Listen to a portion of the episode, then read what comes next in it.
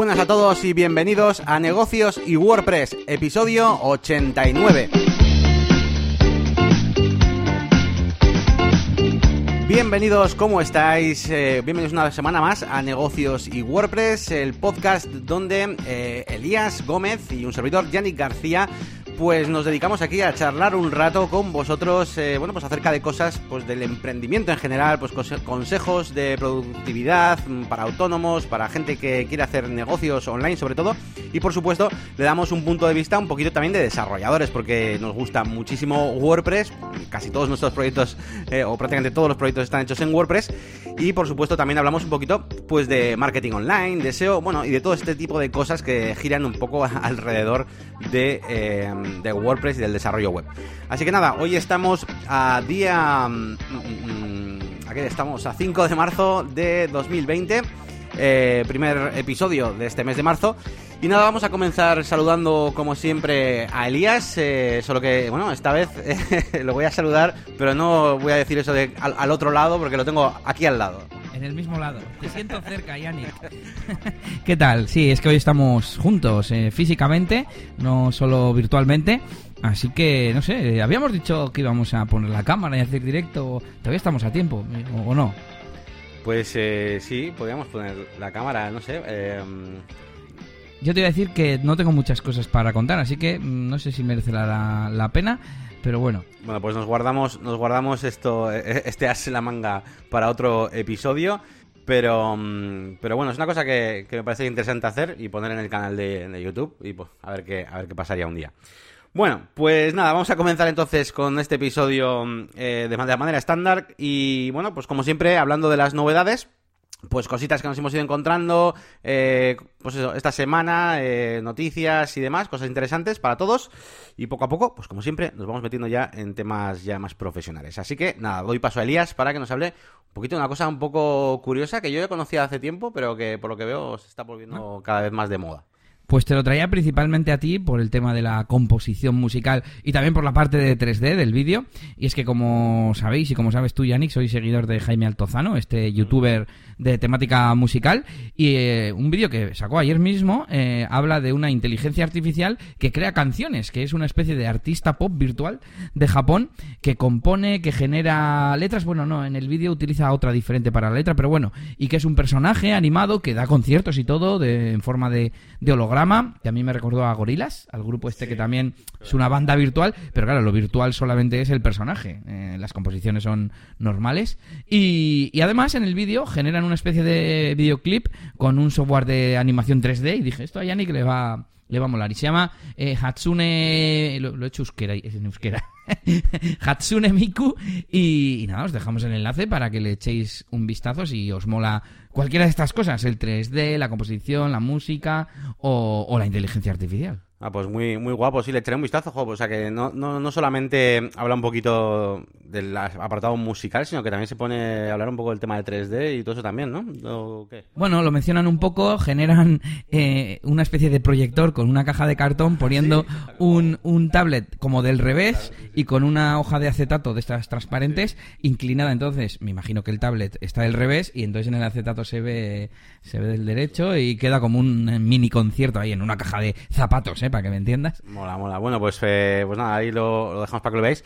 Para el que sea un poquito también fan de esto, que bueno, ya es raro, pero bueno, si hay algún fan de esto por aquí, que sepa que desde PlayStation eh, tenemos una aplicación gratuita, bueno, una demo del juego en VR de Hatsune Miku, que se trata de ponerte el casco eh, de las VR, yo lo probé en casa, porque es gratuito, te lo puedes bajar, y asistes a un concierto de, de Hatsune Miku y además tienes como en las manos, pues las típicas cosas para animar y para hacer como signos, una cosa muy japonesa. Y, nada, pues, pues ahí, lo dejo también. He tenido hoy una reflexión respecto de Elías de, mm, de, utilizar las pulseras luminosas que regalo no solamente para que las tengan ni se las pongan, que la gente se vuelve loca, ¿eh? O sea, los pequeños sobre todo, pero los mayores también, ay, dame una, dame una. Y se en plan, joder, macho, ni que fuese una droga o yo qué sé, ¿no?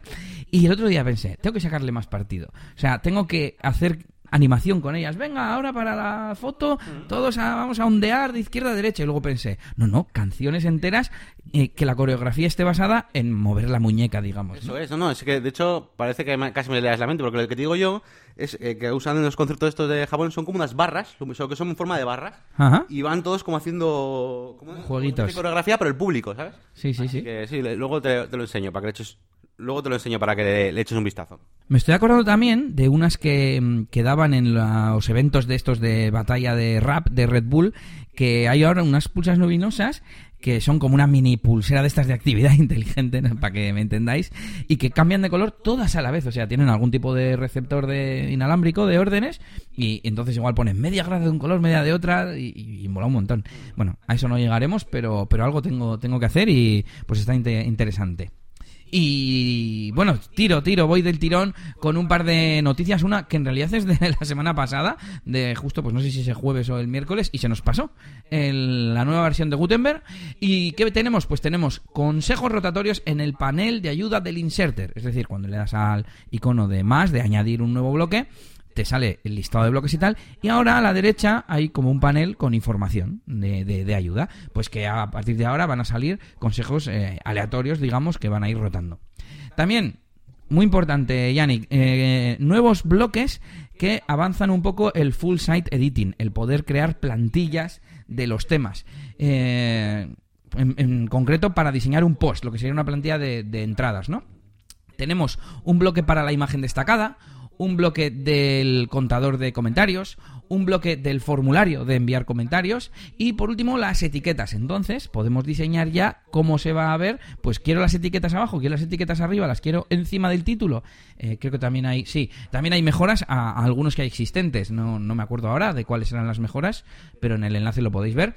Eh, tenemos el extracto, tenemos el título y tenemos la fecha. Entonces tenemos ya eh, siete, si no me equivoco, elementos que ya no son del contenido como tal, son dinámicos y, y sirven para, pues yo qué sé, imagínate, hacer un sistema de dos columnas, a la izquierda el contenido, a la derecha todos los datos del post. Se me ha ocurrido para que lo visualicéis. Ujú, Pues nada, muy, muy interesante. A ver, tengo ganas de verlo para ver si eh, para ver si son widgets dinámicos como tal, por ejemplo, tipo pues lo que dices, ¿no? Post title o post, ¿no? Eh, Lo que sea, o no, o el- eh, un widget normal de texto que le digo que coja el contenido de forma dinámica, o, o sea, es un widget específico para esa cosa dinámica. Es dinámico pero específico, es decir, Específico, ¿no? Vale, vale. el widget de títulos solo sirve para mostrar el título que tú le has metido en el backend.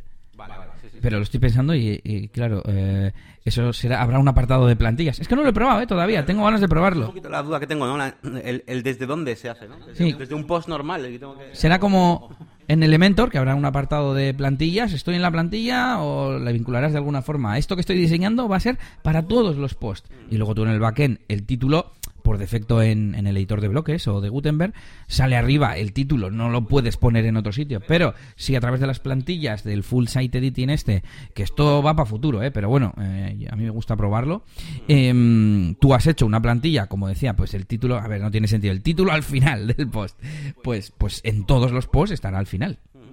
Así que le seguiremos la pista. Por aquí hay en la noticia algunos eh, GIFs donde se ve cómo funciona. Por ejemplo, estamos viendo ahora el de las etiquetas y puedes personalizar eh, pues el texto que sale antes y después de las etiquetas, igual que lo puedes hacer con la función eh, nativa de WordPress, pero en este caso, pues visualmente y a través de- del editor de bloques de Gutenberg. ¿Y qué más? Bueno, eh, una noticia que dimos ya en, en enero, pero que, mm, que, o sea, avisamos nosotros de, de que ya estaba el informe en Search Console, pero ahora eh, el blog mm, oficial de Webmasters, pues ha publicado la noticia oficial, de nuevo, valga la redundancia, de que ya tenemos el informe de, de retiradas. Dice, nos complace anunciar el lanzamiento de una nueva versión. Igual es que también han mejorado alguna cosa. No me pareció, ¿eh? La otra vez me, me parece que estaba la opción, pero te obligaba a utilizar la versión vieja, ¿no? Del Search Console, ¿te acuerdas? Sí, te obligaba para, para retirar, pero no para ver la información de los que ya habías retirado.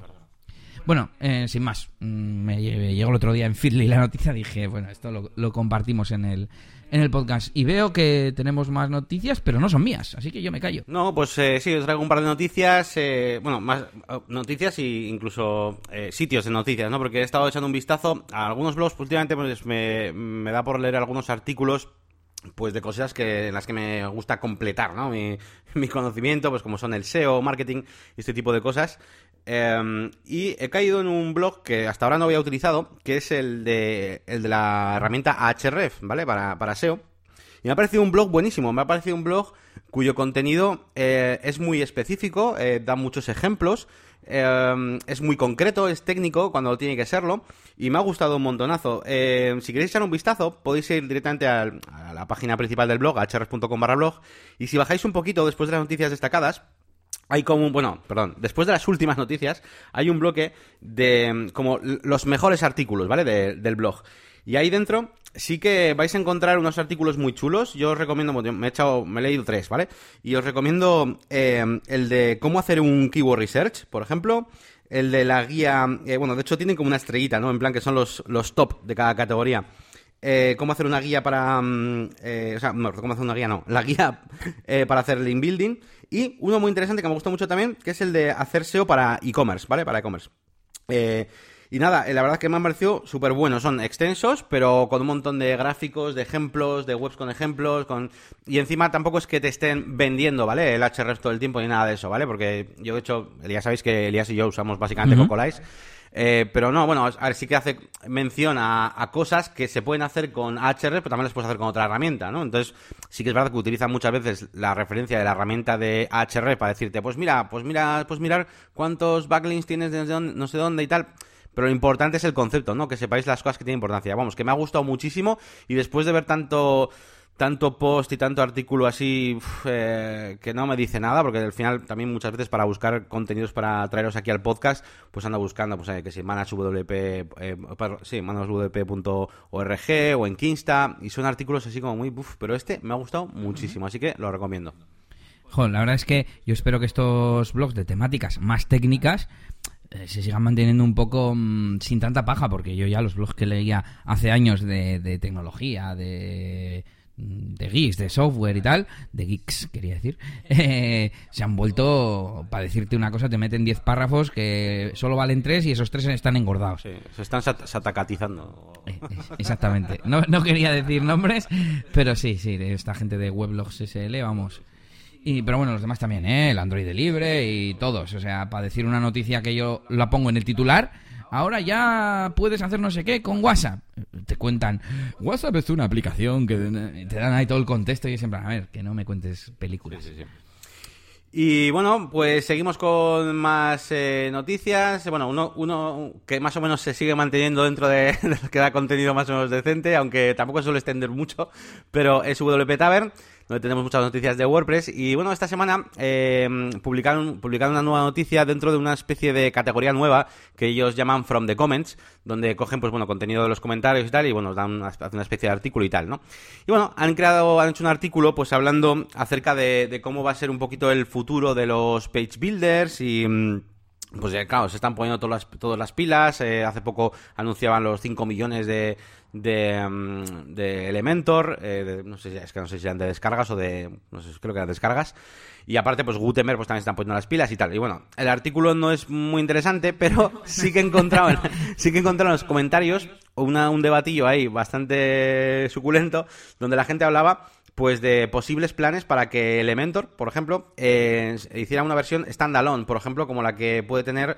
Eh, eh, Oxygen, no sé si conocéis, o algún, es una especie de, de Elementor, pero bueno, que, es, que va suelto, ¿vale? No, me suena. Entonces, bueno, pues hablaban ahí de, bueno, pues que sí, que realmente lo que le, hace falta muchas veces es una especie de interfaz y tal, y andan debatiendo, porque, y es una cosa muy interesante porque eh, al final... Em, Elementor, que, es, que, es, un plugin, se ha convertido como en, en el WordPress al que le meten plugins, ¿sabes? O sea, ahora mismo Elementor es como la base, eh, pero al mismo tiempo, eh, ahora mismo tenemos un montonazo de, de add-ons, ¿vale? Y es como si Elementor fuera el CMS, y hay un montonazo de, empresas y demás haciendo unos add-ons increíbles. Bueno, ya sabéis que yo uso un montón CrocoBlock y tal, pero es que hay otras buenísimas, ¿eh? Tenéis la de eh, Dynamic, por ejemplo, dynamic.oo, por cierto, que nunca he visto ese dominio. Lo he visto antes y, he pensado, punto o, porque ese punto top, pues tiene significado, pero o, o, o. Y, o la de, de, plus, eh, de plusaddons.com, que tiene unos widgets, pero bueno, brutales, ¿eh? sobre todo de efectos visuales y tal, así que me encantan. Que bueno, dentro de poco seguro que me hago con ellos. Y bueno, que la cosa es que, que, bueno, que no es nada descabellado que se hiciera una, una, base en plan Elementor y luego todas estas empresas, pues que se diseñaran add-ons y cosas para, para esto de Elementor, ¿no? Entonces, bueno, ahí está un poquito el debate. Evidentemente, Elementor vive de WordPress y Elementor es lo que es gracias a WordPress, utiliza todo ese contenido dinámico de la forma en la que está construido WordPress y tal. Pero bueno, pues que ahí hay un, ahí hay un debate más o menos interesante y bueno, pues si queréis verlo, ahí os dejaré la entrada de, de WP Tavern. Sí, la verdad es que ahora que Elementor permite hacer las plantillas, casi casi no necesitas tocar el panel de WordPress, al menos para el tema de contenido. Evidentemente para SEO, para optimizar o para otro tipo de tareas, pero bueno, se lo pueden currar y hacer que sea una especie de standalone, como decíamos. Igual que WordPress necesita PHP, pues ahora mismo Elementor necesita WordPress, pero cualquier día esa capa va a ser menos visible cada vez. ¿no? Claro, es que es lo que pasa últimamente. Por ejemplo, el Rank Math, una de las últimas actualizaciones que ya anunciamos aquí, fue la integración con Elementor. Y entonces tú desde el panel de Elementor ya accedes al panel de SEO. Uh -huh. eh, y, y, hay muchos plugins que, que están integrándolos, en, no en WordPress, sino en Elementor, para, para no entrar, lo que dices tú, para no entrar al panel de, de WordPress, por así decirlo, porque al final no, no, es para, no, no, es para que no entres, sino porque casi todo el tiempo estás en, el, en Elementor, entonces te, sí, lo, sí. lo, quieren poner a, a, mano, ¿no? Entonces, pues, pues eso. Igual para, para configurar el sitemap, pues no. Claro, Pero para uh, configurar el title y, y yo qué sé, la imagen de Open Graph, que no es SEO como tal, pero también suele venir los planes de SEO, pues, pues lo haces mientras estás editando la, es. la landing, digamos, ¿no? Eso es, eso es. Así que bueno, pues por ahí os dejamos el artículo. Y, para terminar, bueno, eh, un par de, anécdotas. Eh, un poco ya más de, pues bueno, que me han pasado a mí durante esta semana en el, en el curro. Y una de ellas es que estaba formando, bueno, hay, un chico nuevo que está de prácticas, que bueno, además tiene un poco de, dificultad en el idioma porque es indio, eh, se llama Roshan y bueno, pues le estoy... De hecho, mientras estuve yo de vacaciones en Ámsterdam, eh, él vino a trabajar a la agencia y le pusieron todos mis vídeos de, de Elementor, ¿vale? Entonces he vuelto y es como, ah, vale, pues, pues más o menos controlas y tal, y además pues más o menos... Ya me conoces. Sí, sí.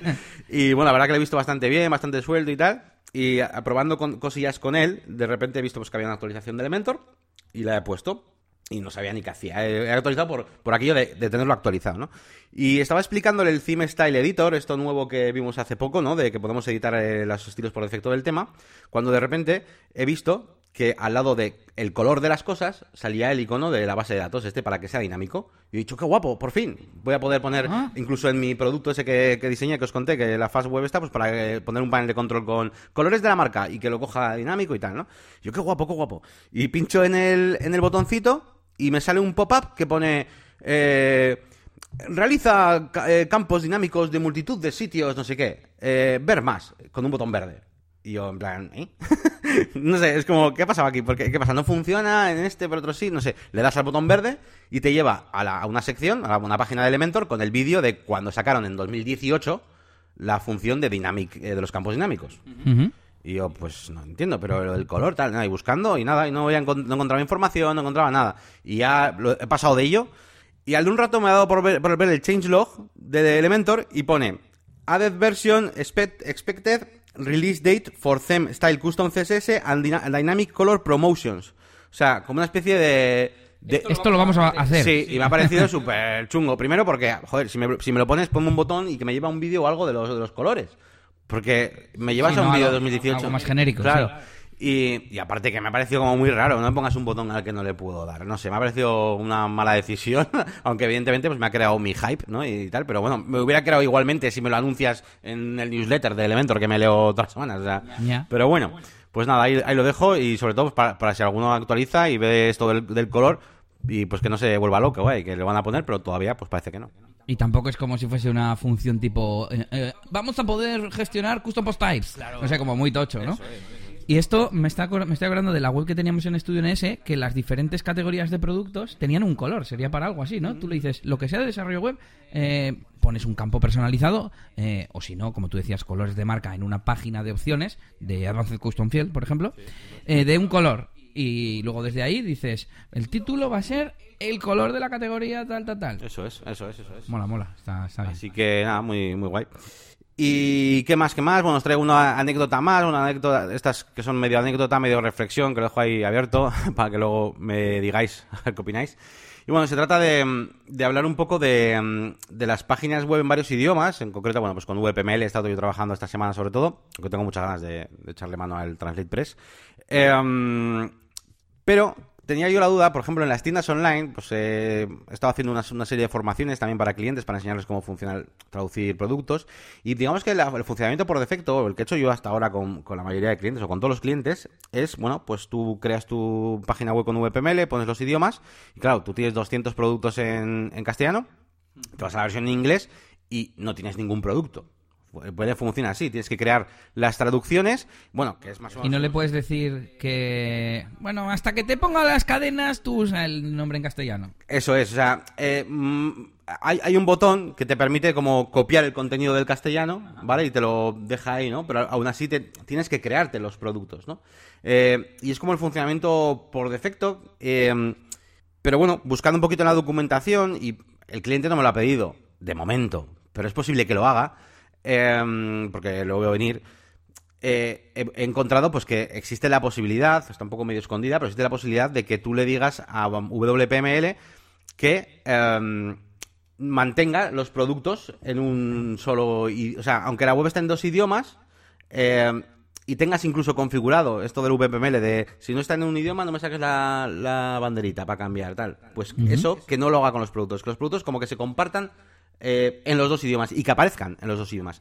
Y creo, sí, sí. iPhone X, pues se llama iPhone claro, X. Igual. es que y de hecho me ha parecido algo que bueno que no es tan raro. Sí que es verdad, a ver, que lo suyo sería meter una descripción diferente a cada uno, ¿no? Y tal, Sí, pero pero entiendo, entiendo que igual en una web muy grande o lo que sea, pues tú lo que quieres o puedes querer es una interfaz en inglés, pues para que la gente sepa comprarlo, tu producto, pero bueno, pues es lo que dice Elías, el iPhone X, pues es el iPhone X, o sea, y que ves la descripción en inglés, en castellano, bueno, pues en la que esté, ¿no?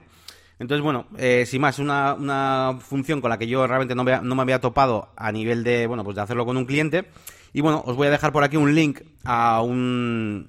Es un artículo, es una especie de... Bueno, sí, es un artículo de, dentro del, de la documentación de WPML que se llama eh, Displaying un Translated Products in Secondary Language y explica cómo, cómo manejar esto, ¿no? Eh, incluso te hablé un poquito, pues, eh, ¿y qué pasa con el SEO y tal? Y bueno, hay una serie de opciones que se pueden ajustar de, dentro de dentro de esta opción de dejar los productos comunes. Hay un poquito de, de elasticidad para cambiar algunas cosillas.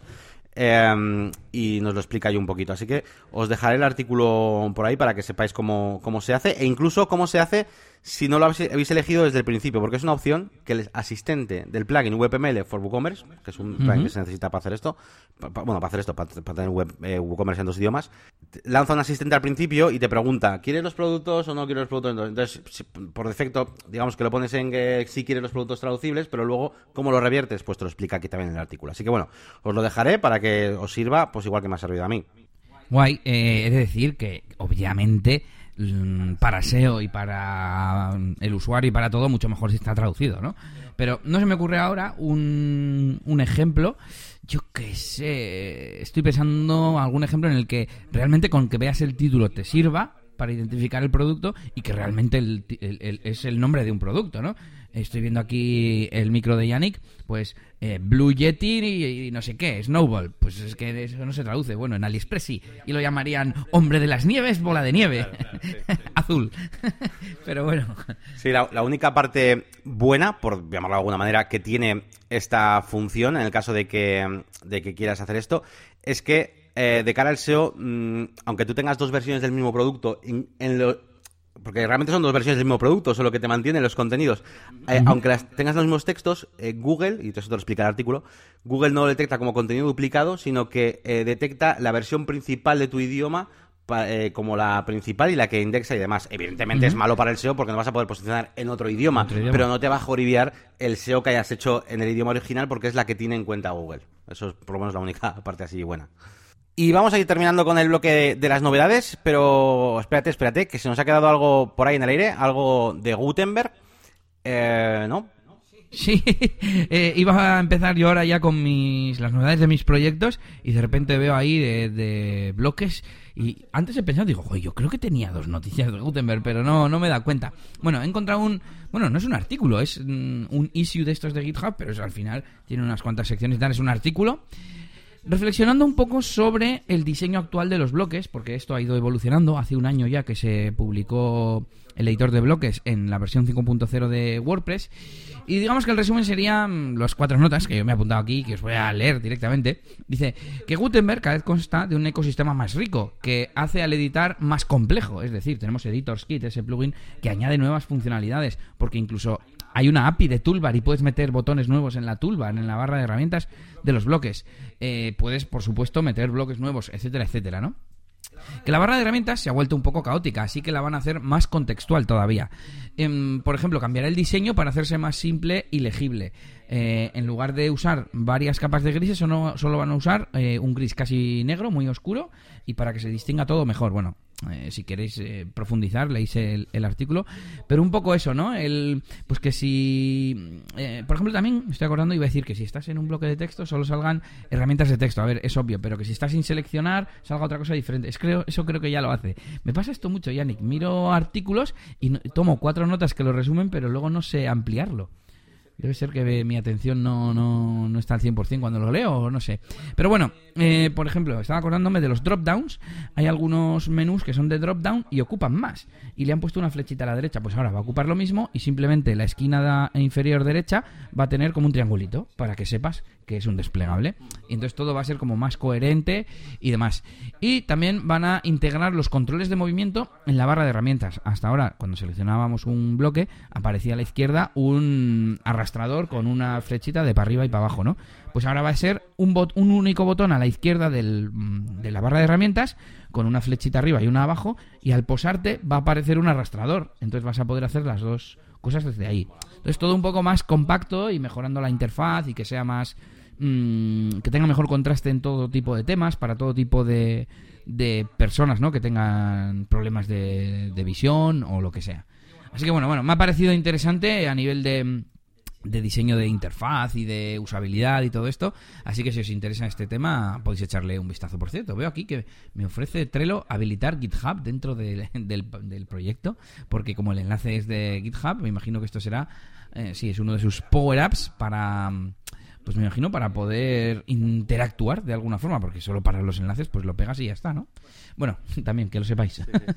Ah, pues muy, muy interesante. Y sí, todo esto eh, a nivel de las interfaces, todo eso es muy, muy interesante. Mi casualidad también esta semana me, he leído un artículo que no lo he dicho antes, pero bueno, sin más, porque tampoco eh, era muy allá. Pero bueno, al que le guste el tema de las interfaces, hay un artículo en manaswp.org que dejaré por ahí, que se llama How to Build a Design System eh, for WordPress donde habla un poquito pues de, diseñar, ¿no? De sistemas de, de, interfaces, pues como aquel material design, ¿te, eh, acuerdas, no? De Google y todo aquello.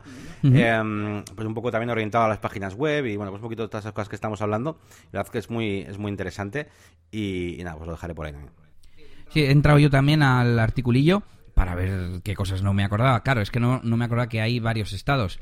Tenemos inactivo, activo, hover. Entonces, cuando está inactivo, a ver si termina el, la animación, pues solo tiene tres iconos. El, el, de qué tipo de bloque es, el de alineación y el de mover. En teoría estás fuera del bloque, no necesitas mostrar el de negrita, ¿no? Por ejemplo. Y cuando arrastra, a ver, arrastra lo bonito. Cuando arrastra, eh, cambia un poco el diseño. siguen mostrándose los mismos bloques, pero se marca el, el, el, botón que corresponde al de arrastrar, ¿no? Bueno, sin más, eh, poco a poco mejorando el editor de bloques. Y continúo con mis cosillas. Por un lado, eh, simplemente que he publicado un resumen. Esta semana um, os puede interesar aquí en Negocios y WordPress porque es de productividad y novedades en herramientas y tal. Así que echadle un vistazo. Y de DJ Elías, sobre todo, sí que tengo novedades.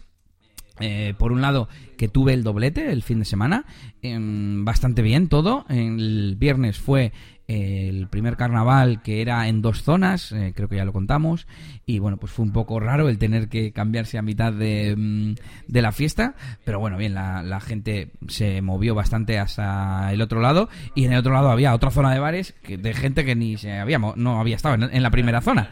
Y, bueno, pues un poco raro, pero, pero bien, y, el cliente quedó contento y me han dicho que me van a llamar para las fiestas del barrio, así que perfecto. Y el sábado eh, acompañé a mi ayudante, digamos, y de hecho mm, estoy me he dado cuenta estos días que digamos que tuve un error, porque mm, él hizo de DJ y yo de animador, sin querer. Claro, yo le dejaba elegir la música y pinchar y no sé qué, pero es que casi ni hablaba por el micro. Y mucho menos bajar. También es que estábamos en un escenario, quizás es un poco más difícil, no se te ocurre coger y bajar, ¿no? Sin embargo, a pie de pista, pues igual sí se te ocurre. Pero no se me ocurrió a mí decirle, eh, el follow de líder hazlo tú.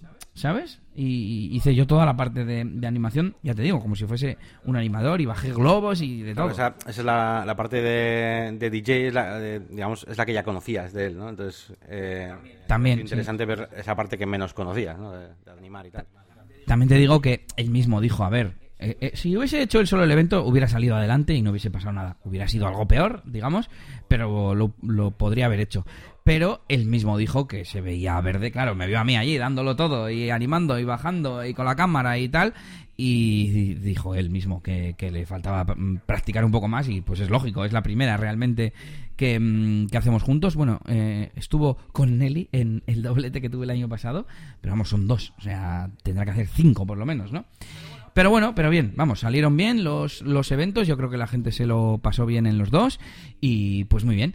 Y de hecho, la siguiente novedad es que me he hecho en Airtable, me he añadido nuevos campos y tal. He añadido un campo, por ejemplo, de cuando añado una, un line item del presupuesto, ¿no? Un 2 por horas de fiesta, ¿no?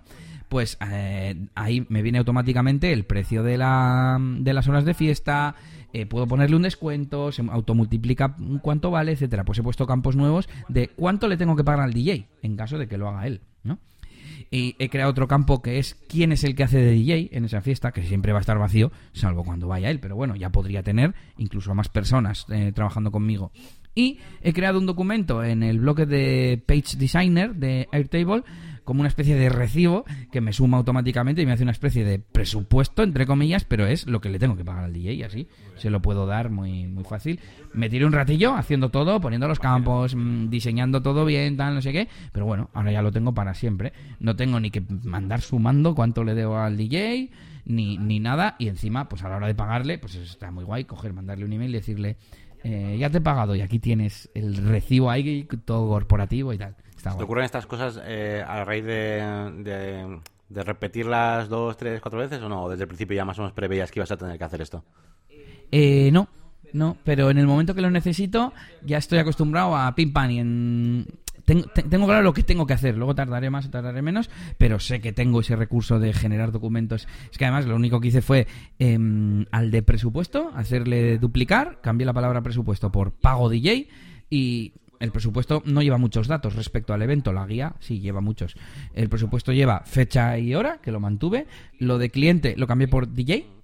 Y, y, y, ah, hay dos campos que borré, que uno es fecha presupuesto y fecha validez, pues esos los quité, y el resto es el contenido de lo que ha ido la fiesta pues eso lo mantuve y en vez de las columnas que te permite modificar la Airtable, en vez de el precio que paga el cliente, que ni siquiera quiero que lo vea el cliente, lo cambié por lo que le pago al DJ y automáticamente se suma. Bueno, y quité también el campo que tengo con todas las notas, ¿no? De condiciones y tal.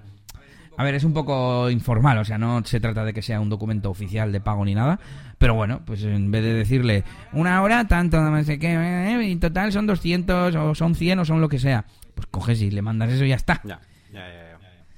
Em, ¿Qué más? Bueno, más cosas. Me han pagado un, un evento de, del año pasado, de, de, diciembre, de finales. Y pues he ido retrasando por burocracia y por historias. Bueno, el caso es que ya me han pagado, así que contento. Porque se va retrasando y no te explican nada y tal. Así que bien, una cosa menos.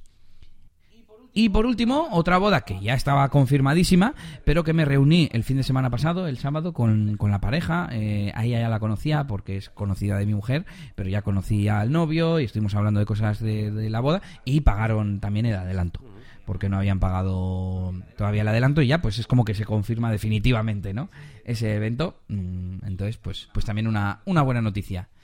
¿Y tú qué nos cuentas de la máquina del branding? Que yo ya he terminado con esto, ¿no? Sí, eso es. Pues la máquina del branding, nada, pues preparando contenidos y frenándome, frenándome porque tengo ahí vídeos ya preparados que podría publicar, pero bueno, me he propuesto tener una constancia y creo que debo sacrificar de momento em, esa frecuencia tan rápida para hacer lo que me había planteado, que es mi plan de hacer un vídeo eh, cada dos semanas, uno o, dos, eh, puede que haya semanas que publique dos, de hecho esta, esta semana eh, que va a empezar ahora, bueno, la semana siguiente, eh, seguramente serán dos vídeos. Em, dos vídeos para YouTube, me refiero. Eh, porque ya sabéis que subo a veces pues, también a la zona premium y tal. Pero bueno. Y, nada, tengo algunos preparados y nada, pues esta semana pues eso, subiré uno, uno o dos vídeos eh, que tengo aquí preparados. Digo dos Em, y porque hay algún vídeo que es un poco así intermedio y bueno, pues para dar un poco... Yo creo que cada semana, cada, perdón, cada vez que publique como tal, que va a ser cada dos semanas, haya un contenido así importante, un contenido pues gordo, pues como aquel que hice la anterior, ¿no? Pues del Cime Style Editor, donde hago un contenido pues eh, más o menos interesante, de, con una buena novedad y hago ese mini proyecto de la, de la pizarra de eventos que tenéis en la zona premium pues bueno, un poquito ese tipo de, cosas. Así que bueno, he ido preparando cosas, fijándome también un poquito, estaban las, las estadísticas de, la máquina de branding, que bueno, a nivel de suscriptores, la verdad es que está creciendo bastante bien, o sea, sigo un poquito en la línea, me, ha, subido un poquito el tema de los ingresos estimados, por ejemplo, que antes, bueno, hasta hace poco lo tenía, lo he tenido en 50, que es muy poco, ¿no? Pero bueno, pero ha sido a raíz de estas dos últimas semanas que me ha subido hasta 71. Nunca me había pasado, siempre he estado en 50 desde hace un montonazo de tiempo. ¿Y es porque tienes más visitas, más retención? Pues tiene pinta de que lo único que tengo más es retención. Eh, así que es posible que sí, porque las visitas, la verdad que, aunque por ejemplo ha funcionado muy bien este último del Jet Engine Injections, ha funcionado bastante bien con respecto a otros, a otros vídeos, eh, pues no tiene muchas más visualizaciones. De hecho, fijaos, eh, yo tengo eh, ¿Cuántos tengo ahora? 4.357 suscriptores. Y han pasado nueve días desde que lo publiqué y solamente ha tenido 738 visualizaciones. O sea, es poco con respecto a todas las suscripciones que tengo. Pero bueno. Sí, una quinta parte o. Eh, pero si pero si ves los demás, pues ha pasado pasa parecido. O sea, tengo aquí el ranking eh, de, un periodo de nueve días, ¿vale? Desde que he publicado un vídeo. El que más ha tenido ha sido el de optimizar, el de VPO, con 840. El curso de SEO tuvo muchas, 800 este ya tiene 700 y está el tercero, pero la mayoría, la mayoría sí. Así que bueno, dentro de, de lo que cabe, pues bueno, pues pues bien. Pero tengo que intentar, eh, quizás es quizás es momento de lanzarme un poquito, hacer alguna algún truco, alguna cosa un poco fuera, más fuera de lo normal. Em, tanto Jet, tanto Elementor siempre, que es interesante. Al final la gente que está suscrita, pues está, está por esas cosas, ¿no? Pero pero bueno, quizás podría subir alguna curiosidad, alguna cosa más de Photoshop y tal, pues a ver, que, a ver cómo funciona, porque al final para no, no para los que están, sino para atraer nuevo tráfico que, que sí permita subir estas, estas visualizaciones con, novedades, ¿no? Bueno, ya veremos, a ver cómo, cómo avanza todo esto. Bueno, entonces el plan, así resumido, luego se cumplirá más eh, o menos, pero, pero es cada dos semanas un vídeo de cada. Cada, cada dos semanas vamos a tener en YouTube seguro un vídeo, ¿vale? Seguro, 100%. Eh, y quizás eh, haya un, un vídeo también en YouTube extra, ¿vale? Eso cada dos semanas en YouTube. Y en la máquina de branding también cada dos semanas va a haber seguro un vídeo. En la zona, premium. Eh, claro, si digo la, máquina de branding, vale. En la zona premium tendréis también un vídeo. Por ejemplo, el siguiente vídeo que voy a hacer, aunque la temática, es que no quiero hacer spoiler, pero aunque la temática no es muy así, ¿vale? No es demasiado así locura, pues, eh, pero sí que voy a intentar meter algún efectillo, hacer alguna cosa chula de edición y todo ese material, incluso pues, lo que salga, ¿no? Tomas falsas, incluso yéndome a comprar a la tienda cosas que voy a necesitar para hacer el vídeo, pues lo tendréis también en la zona en la zona premium de la, de la página web. Así que, bueno, pues intentaré eso. Un medio blog. Sí, en, el, sí, sí, básicamente, básicamente, sí, algo, algo, algo así. Así que bueno, eso, lo que dice Elías, cada dos semanas, ¿vale? Esa va a ser la frecuencia habitual. Vale, vale, vale. Pues muy bien, oye, a ver, eh, yo estoy ahí pendiente de... Me meto a, mi zona premium a veces para ver si hay algo nuevo, pero bueno, tú aquí ya me lo vas contando. Y bueno, pues vamos a pasar directamente al feedback. Eh, tenemos, bueno, pues tenemos dos comentarios eh, esta semana. uno de Juan Carlos, que nos decía en el capítulo 87 que hablábamos de, de la ahí que nos estaba dando líos. Y bueno, simplemente nos deja un comentario. Bueno, bueno, Abada, menudo charco, soy geniales, adelante. Bueno, pues sí, básicamente pues que no... Es, menudo charco, charco Sí, eso es, básicamente, pues eso, que un, un lío con, el, con, con este tema, nunca mejor dicho. Y, y, nada, pues yo pues ahí sigo con ese proyecto que tengo que andar editando en Avada y en Slide Revolution. Hoy, hoy precisamente he estado con ese proyecto haciendo cosas y estaba, es que, es que esto tardo. Y fíjate, ya no en Elementor, ya no en Elementor, es que esa web he dicho, es que prefiero Gutenberg. Prefiero eh, al Visual Composer y todo esto, es que para la web que tienen, eh, que lo hago mucho más rápido en Gutenberg. Pero bueno, al final digo, mira, voy a dejarles la web bien, que, con lo que tienen, que es lo que les dije, y ya está. Y a partir de ahora, mantenimiento y ya está. Y el día que me quieran pedir cosas nuevas, entonces ya les diré, no, no, ¿quieres nuevo? Pues, pues vamos a meter nuevo. acabo de tener un momento, ajá, de, Elementor y los constructores, y es que yo he hecho últimamente algunas landings, y a ver, para hacer landings súper, súper raras, de estas que hacen cosas raras con scroll, zooms o tal, pues no vale Gutenberg todavía. Pues que a mí tampoco me atraen ese tipo de, de, webs, a mí personalmente. Pero bueno, pero para lo que no sirve Gutenberg a día de hoy es para diseñar plantillas de páginas, como si sirve Elementor. Y ahí sí que es donde veo que, que, tiene sentido, digamos, ¿no? Para hacer una landing normal de, de, quiénes somos, o de contacto, o de, no sé, de, un producto incluso, de un servicio, ¿no? Eh, creo que con Gutenberg se puede hacer perfectamente. Sin embargo, eh, diseñar cómo se va a ver eh, el post que hablábamos antes, punto igual si se puede, pero bueno, el post o un, mi portafolio o lo que sea, para eso Elementor es, es genial y, y, claro, Gutenberg todavía le queda mucho para llegar a eso. Y mm, si no tienes contrarreflexión, te cuento que esta semana me he metido en algunos grupos de Telegram, por cierto, no lo ha puesto, lo iba a poner en, en Rosa al Futuro, así que lo adelanto ya. Em, me dijo Antonio de La Escalera, nuestro podcast hermano ya, podríamos decir, me dice, mm, si archivas y silencias un grupo, no te aparece, porque claro, yo el problema que tengo es que silencio el grupo y archivar mm, es como, ya he terminado con esto, venga, archivar. Y lo utilizo mucho en, WhatsApp porque lo utilizo como si fuese GTD o como si fuese el buzón del correo, ¿no? He terminado con esto, lo archivo. Pero Telegram nunca lo he utilizado así, ¿no? Porque lo uso con poca gente y tal. Y me dice, no, no, es que si archivas el grupo, no, lo, no te sale la burbujita.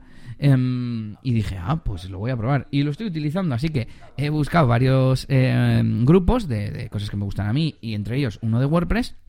Menuda locura hay gente ayudándose entre ellos y muchos pues no tienen no tienen mucha iba a decir mucha idea mucha experiencia no y hay gente diciendo oye merece la pena aprender a Bada que por eso lo cuento. Y es en plan cómo que aprender a Bada tendrás que aprender CSS y HTML cómo que aprender a Bada ven ven a Bada o Divi que también decían es que controlamos Divi y yo le dije si ya controlas un, constructor que además Divi claro él lo preguntaba como tema pero le dije tienes acceso también al constructor de Divi y, y eso te vale para cualquier tema no necesitas a Bada claro, desde el desconocimiento mío, para nada, ¿no? Y es en plan, no sé, se me hacía raro, es como una especie de jungla de gente que no sabe cómo funciona WordPress, que a veces lo has dicho tú, y que encima quieren dedicarse y hacer y se especializan en una herramienta de terceros que no tiene nada que ver con, WordPress y no sé, me llamaba mucho la atención, tío. Sí, sí, yo a veces hemos tenido esta, mm, una conversación parecida el otro en la Meetup, de hecho lo comentaba también con, con un compi, que mm, que yo, bueno, pues hay mucha serie, hay una serie de temas para WordPress que no les veo el, el, target, ¿no? El, el, nicho. Si yo fuera quien los vende, es en plan, pero ¿quién es mi cliente? Porque, eh, la ¿no? Es, es, como lo suficientemente complejo y complicado y lleno de movidas raras como para que un cliente normal de los que yo tengo no tenga ni puñetera de usarlo, pero para uno que sí sepa un poquito de WordPress y tal, enseguida va a preferir otra cosa que no incluya bueno, no solo Avada, sino también estos temas, ¿no? De que medical no sé qué, ¿no? Y te viene con mil cosas, ¿no?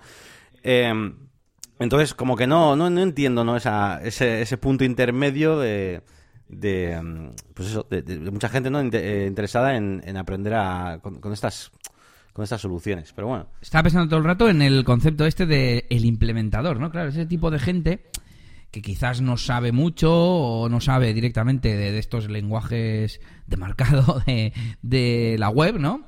Y, y, bueno, que con eso son capaces de hacer páginas web para negocios. Y al final, bueno, todos tenemos derecho, ¿no? Pero es eso, es, es curioso. Estaba mirando a ver cuáles son los eh, temas más populares. Eh, Avada es el más popular. Btheme también se ve mucho. Flatsome, el otro día también otro chico, a Enfold. Estaba buscando alguno, alguno que me sonase mucho, ¿no? Enfold y ya está. Los demás no me suenan así ninguno. Así que nada, dejarnos vuestros comentarios al respecto de esta reflexión en, en la web, en negocioswp.es. Eh, a ver qué opináis de estas herramientas intermedias. Es que, no sé, tengo como opiniones encontradas, ¿no? Entiendo que la gente lo use, pero a la vez es lo que te has dicho. Enseguida que controles cuatro conceptos súper básicos y vas a poder personalizar una web con Gutenberg mismo. Es que con Gutenberg. Es que, claro, es el rizo ya de, rizo ahí. Por ejemplo, Elías tenía ahora mismo abierta ¿no? la página de, de ThemeForest y había un tema ahí que ponía eh, Elementor multipurpose sí es como pero pero a ver pues si Elementor ya es multipurpose lo que quieras para qué quieres un theme o sea ¿qué, qué va a tener ese theme es que no, no lo entiendo de verdad que no no lo sé. No Porque, Porque si me dices que me vendes plantillas de Elementor, lo entiendo. pero es un tema que es, es que no, no, no, sé. Claro, no tiene, no tiene sentido. Si, si, Elementor es para diseñar, precisamente, ¿no? Eh, lo único que se me ocurre es para gente que no tenga esos conceptos básicos que yo mencionaba, como custom post type como personalizador que se puede utilizar, yo qué sé, ¿no? Eh, la he abierto ya que estamos, dice World Leading Builder, vale, y para eso no necesito un tema. Vale, eh, 7, 70 plus eh, Modern Demos, que de plantillas dentro del Elementor. Para eso véndeme las plantillas, no un tema, ¿no? Que es un poco lo que tú decías. A ver qué más dice por aquí. Qué largo es esto. Eh, Smart One Clean Demo Importer. O sea, eh, pues eso, de nuevo lo mismo, ¿no? Un poco contenido demo, plantillas. Selecta demo, no coding required, ya lo sabemos. Y todo, todo lo que está hablando es de, de Elementor. Sí, 160 Premium Addons ponía, ¿no? Algo así. Iconos. Ah, no, estos son widgets. widgets. Algunos widgets que son de otra empresa o algo, por lo que estoy viendo. Sí, sí el Ultimate. Ultimate eh, algo. Sí. También para Visual Composer. Para... Es como. No entiendo. Sí, muchas, muchas piezas que además no hacen, no hacen falta. Bueno, Pasemos al otro feedback que voy a leer yo, que es Ángel que nos dice, hola a los dos, Elías, ¿has llegado a pensar en hacer la opción de que se descarguen la tarifa después de rellenar el formulario y enviárselo por correo electrónico? La otra opción que se me ocurre sería hacer algunos paquetes orientativos para que los clientes tuvieran más clara la idea o el servicio que necesitan. Vale, esto hace eh, referencia a uno de los temas de la semana pasada que un cliente no sabía yo si hacerle seguimiento o no. De hecho, salió un clip extra que he escuchado esta mañana, por cierto, que, puse el lunes en el feed. Y, mm, a ver, pues por un lado, mm, creo que condicionarles a que rellenen un formulario para ver las tarifas no tiene sentido, sobre todo porque ya las tengo puestas. O sea, además yo quiero darles el precio lo antes posible. No sé hasta qué punto puedo arriesgarme a perder algunos leads a cambio de conseguir eh, que, por ejemplo, el teléfono que no lo menciona y luego enviárselo por correo electrónico, ¿no? Algo así, porque mencionábamos el tema de conseguir el teléfono. Bueno, ahora lo estoy viendo así. No sé hasta qué punto, porque escuchándolo esta mañana, me ha venido la reflexión, ¿no? De, de que quizás sea importante el teléfono y el hablar en persona y todo eso. Entonces, mm, si va por ahí la, sugerencia de Ángel, pues igual sí que me sí que me gusta. No sé qué opinas tú. Se puede probar, se puede probar. Además, bueno, incluso ya no solo, muchas veces, ya no solo el teléfono para usarlo, sino el teléfono como, como no sé cómo decirte, como filtro, como prueba de, de, interés. De interés, ¿no? A mí me, ha pasado una vez, me acuerdo, hace muy años, igual te iba a decir, pues época haciendo estudio en ese, que investigábamos un poquito otras agencias y otros sitios, pues a ver qué hacían, ¿no? Y me acuerdo de haber pedido presupuestos para páginas web a sitios y mm, decir, sí, pero eh, necesitamos eh, hablar contigo por teléfono primero, tal, como requisito para, pues eso, para ver tu compromiso. Y claro, ya tienes que llamar, tienes que, tienes que como comprometer. Claro, eso también te puede hacer perder leads. A personas que igual quieren simplemente pues pedir precios. Eso iba a decir. precio. Yo lo vería más como si lo hago es porque yo quiero tener el teléfono para después poderle hacer seguimiento, etcétera, etcétera. Pero yo por el interés no lo haría porque precisamente eh, las tarifas es, son las tengo públicas, o sea, no, no me importa, ¿no? Eh, quiero, quiero que filtres, porque para mí las tarifas es una herramienta de filtrado del que no le llega o, bueno, no le llega, es que ni que fuese yo el más caro del mercado, que no lo soy, pero bueno, tengo mm, tarifas medio altas. Y, mm, y bueno, pues para eso, eh, es que si no, pues pediría presupuesto y no tendría las tarifas. Es una forma rápida de que la gente sepa por dónde se mueve. Luego también hay gente que todavía no sabe lo que necesita. Que aquí viene la segunda parte, lo de los paquetes. Eh, eso ya lo tengo en la web. De hecho, antes no estaban las tarifas y sí estaban los paquetes. Y un poco por el miedo de que, uno, la gente no entienda los paquetes, o dos, mmm, pueda hacerse una idea rápidamente sin contactarme. No, y es que quiero con seis horas, pero sin cóctel, no sé qué. Como algo muy bastante diferente de lo que viene en los paquetes, pues que con las tarifas se puedan hacer una idea. Que quieres más detallado o que quieres el presupuesto eh, oficial, formal, como digo yo, pues me escribes y te lo mando. Mm. Y bueno, pues eso, sí, sí lo he pensado y de hecho lo tengo en la web. ya están las... Realmente yo creo que hay muchas eh, elementos. Eh, sí que voy a hacer lo que mm, debajo de los paquetes pone solicitar y lo voy a llamar de otra forma, lo voy a llamar, eh, no sé si presupuesto, simplemente me gusta más que tenga una, una acción, ¿no? Un verbo, presupuestar, contactar. Pero yo quiero que sepan que es para pedir un presupuesto. Entonces, claro, no sé qué palabra utilizar. Pedir presupuesto, un poco largo, un poco, no sé. más largo solicitar. Y bueno, mm, pues ahí queda mi respuesta para Ángel. Un saludo a este seguidor que lleva desde el principio. Sí, además se lo agradecemos un montonazo porque es un comentario en un episodio extra de, de estos trozos que hemos hecho. Ah, es verdad, es verdad. bastante. sí, sí. Exactamente. Y, nada, pues bueno, pues nada, vamos a pasar a nuestras herramientas eh, favoritas, como siempre, pues eh, herramientas que os recomendamos que utilicéis porque sabemos que están muy bien. Y bueno, voy a comenzar yo con un plugin, eh, un plugin de pago de la página de Code, de Code Canyon, que no estoy acostumbrado a daros demasiadas recomendaciones de plugins de aquí, pero hoy sí lo voy a hacer porque he encontrado la mejor solución, digamos, para el problema que tenía yo, ¿no? Que básicamente era eh, una, tienda online donde el, digamos, el, botón de añadir al carrito, bueno, botón, digo el botón, pero es la funcionalidad de añadir, de añadir un producto al carrito y de comprar y tal, solo eh, se pueda activar eh, si el usuario ha subido pues una cierta documentación, pues, o cierto archivo, un PDF, lo que sea, ¿no? Y bueno, encontré un plan que se llama WooCommerce Upload Files, y es súper configurable, te permite, eh, bueno, pues eh, hacer un montón de, yo qué sé, poner un montón de, de condiciones, eh, incluso hacer como, por ejemplo, cuando vas a pedir una imprenta online que te pide como subir archivos y hasta que, hasta que te viene ahí que te pone, ha sido aprobado, pues que no, no se hace el pedido, por ejemplo, ¿no?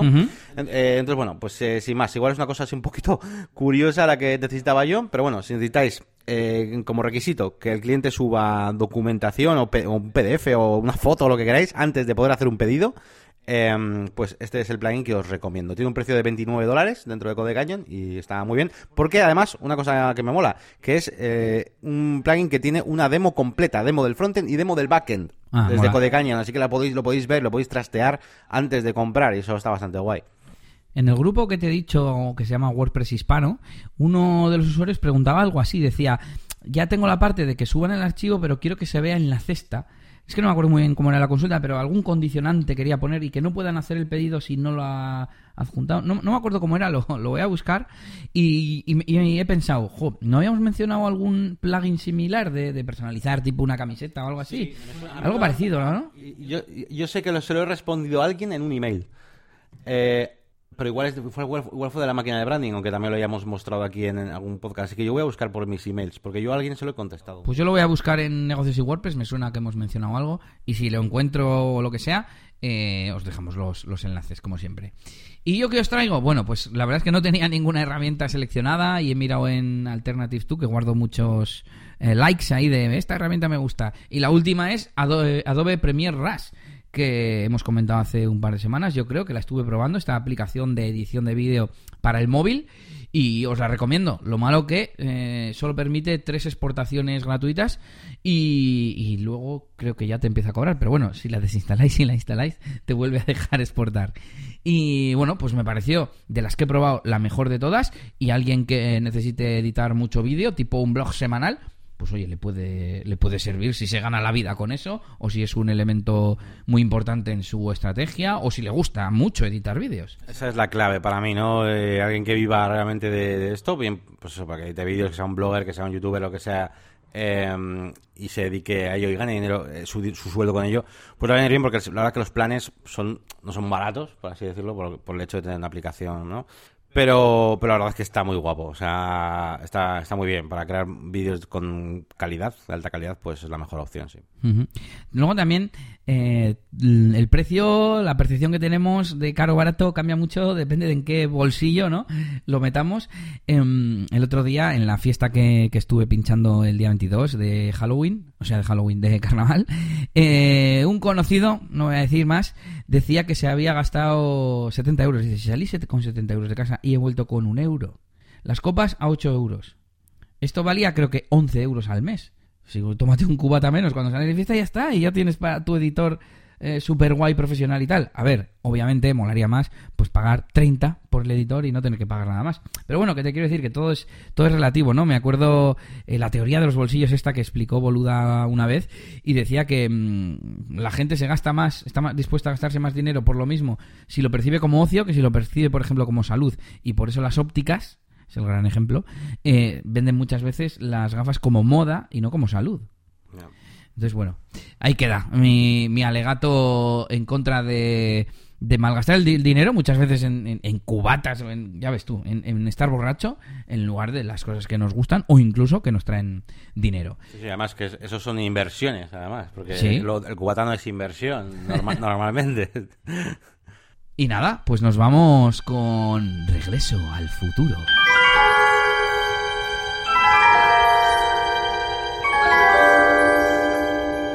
Un poco forzado el de hoy, porque le he puesto yo dos a, a que por cierto uno creo que es eh, algo que ya hemos comentado. Em, uno, que no hemos colgado la ponencia del evento SEO Bilbao. ¿Qué, ha pasado con ella? ¿La has, editado o la tienes ahí pendiente? Tengo, no, tengo el audio pues eh, editado y limpio y tal, y no la, he colgado todavía. Quería hacer alguna cosilla con ello. Me puse como a intentar recuperar el material de vídeo, que no se nos grabó entero. Ah, sí. Y no, no, no, no, sé, y al final he desechado la idea. Intenté como hacer un montaje, ¿vale? De todo y no he desechado la idea, pero bueno, sí, lo tengo, lo tengo pendiente, lo, puedo, lo puedo poner yo creo que igual esta semana, porque tengo el audio por ahí ya preparado. La idea en principio era el audio como un episodio extra de podcast, ¿eh? Sí, sí, sí. Así que... Eso pues era relativamente fácil. Y la otra, mm, precisamente de los directos y tal, esta nueva estructura de vídeos, pues como preguntarte resultados, me apunto aquí del de las pizarras, pero bueno, también del de, del de Jet Engine. ¿Sabes si la gente está viendo el directo? Me refiero a, por tiempo, ¿no? O el que ha estado en el directo dice, pues ya lo he visto, comparando con vídeos más cortos de la propia zona premium y también que al haberlo hecho en directo, quizás lo vio gente que ya era de la zona premium. Pues bueno, pues un poquito estamos en lo, en lo, de siempre, pues al final tampoco tengo demasiadas personas, pues ha habido visualizaciones, pero tampoco, no, no muchas evidentemente, o sea, si tengo 800 eh, visualizaciones o 1000, por así decirlo, cada vez que subo un vídeo en el canal de YouTube, eh, yo que sé, de una semana, como mucho voy a tener 1000, como mucho, eh, como muchísimo mil visualizaciones y tengo casi 5.000 suscriptores, ¿vale? Em, con lo cual, en la zona premium, que evidentemente no tengo mil suscriptores, tengo bastante menos, ¿vale? tengo menos de 100, ¿vale? Em, a, día de hoy, em, suscriptores, pues las visualizaciones, pues bueno, pues son pues más o menos acordes, pues igual depende de lo que suba, pues hay 10, 20 eh, y tal, pues al de una semana, ¿eh? Como mucho. Así que bueno, eh, ya iremos viendo poco a poco y a ver qué tal. El caso es que hay que ser constante en esta vida, con todo lo que hagas, eso es lo importante y, eso es lo principal. aunque sea para tener datos y luego medir y saber si te has equivocado o no. Sí, yo te iba a decir que tengo ganas de retomar el tema de, del SEO, de la, de la analítica en general y de saber medir y acostumbrarse y decir esto dentro de un mes, dos meses, dos semanas, lo que sea, voy a mirar esta métrica que es la que a mí me dice si esto está funcionando o no. Porque al final, si no, estamos haciendo las cosas pues un poco a lo tonto, ¿no? Que a ver, mejor hacer algo que no hacer nada, pero mejor ya si está medido. Y con esto acabamos, yo creo. Pues sí, terminamos este programa número 89 ya. Estamos cerquita de los 100, ¿eh? Habrá que hacer algo. Mira, igual en el 100 hacemos eso de, hacerlo en vídeo. está, bien. Tenemos tiempo para probarlo. y, nada, pues ya sabéis, eh, os recomendamos como siempre que cualquier cosa que queráis eh, preguntarnos o decirnos y demás, pues podéis escribirnos a negociosudlp.es, escribir en los comentarios, escribirnos en la zona de, contacto eh, y demás. Y por supuesto podéis visitar nuestras páginas web. Eh, en mi caso pues tenemos la máquina de branding.com con esa nueva zona premium con contenidos exclusivos y además pues con la posibilidad de descargaros los plugins para que podáis hacer todos los tutoriales. Y por supuesto mi canal de YouTube pues con un montón de contenido que iréis viendo en principio cada dos semanas de manera constante. Y por supuesto podemos visitar pues la página web de eh, eliasgomez.pro donde tenemos ahí los servicios de mantenimiento web y WordPress y todo este tipo de cosas más para profesionales de, de Elias. Eh, y por supuesto también eh, el eh, pues para este negocio de, eventos, pues de casas o es un bautizo o cualquier cosa donde necesites música, ahí tienes Ahí está. Pues nada más. Eh, no sé si hemos dicho del contacto directo en, para el podcast. Si no es para un episodio para comentar nada, pues en, la sección de contacto de negocioswp.es. Y nada más, un saludito y nos vemos en el siguiente episodio. Hasta luego. Agur, agur.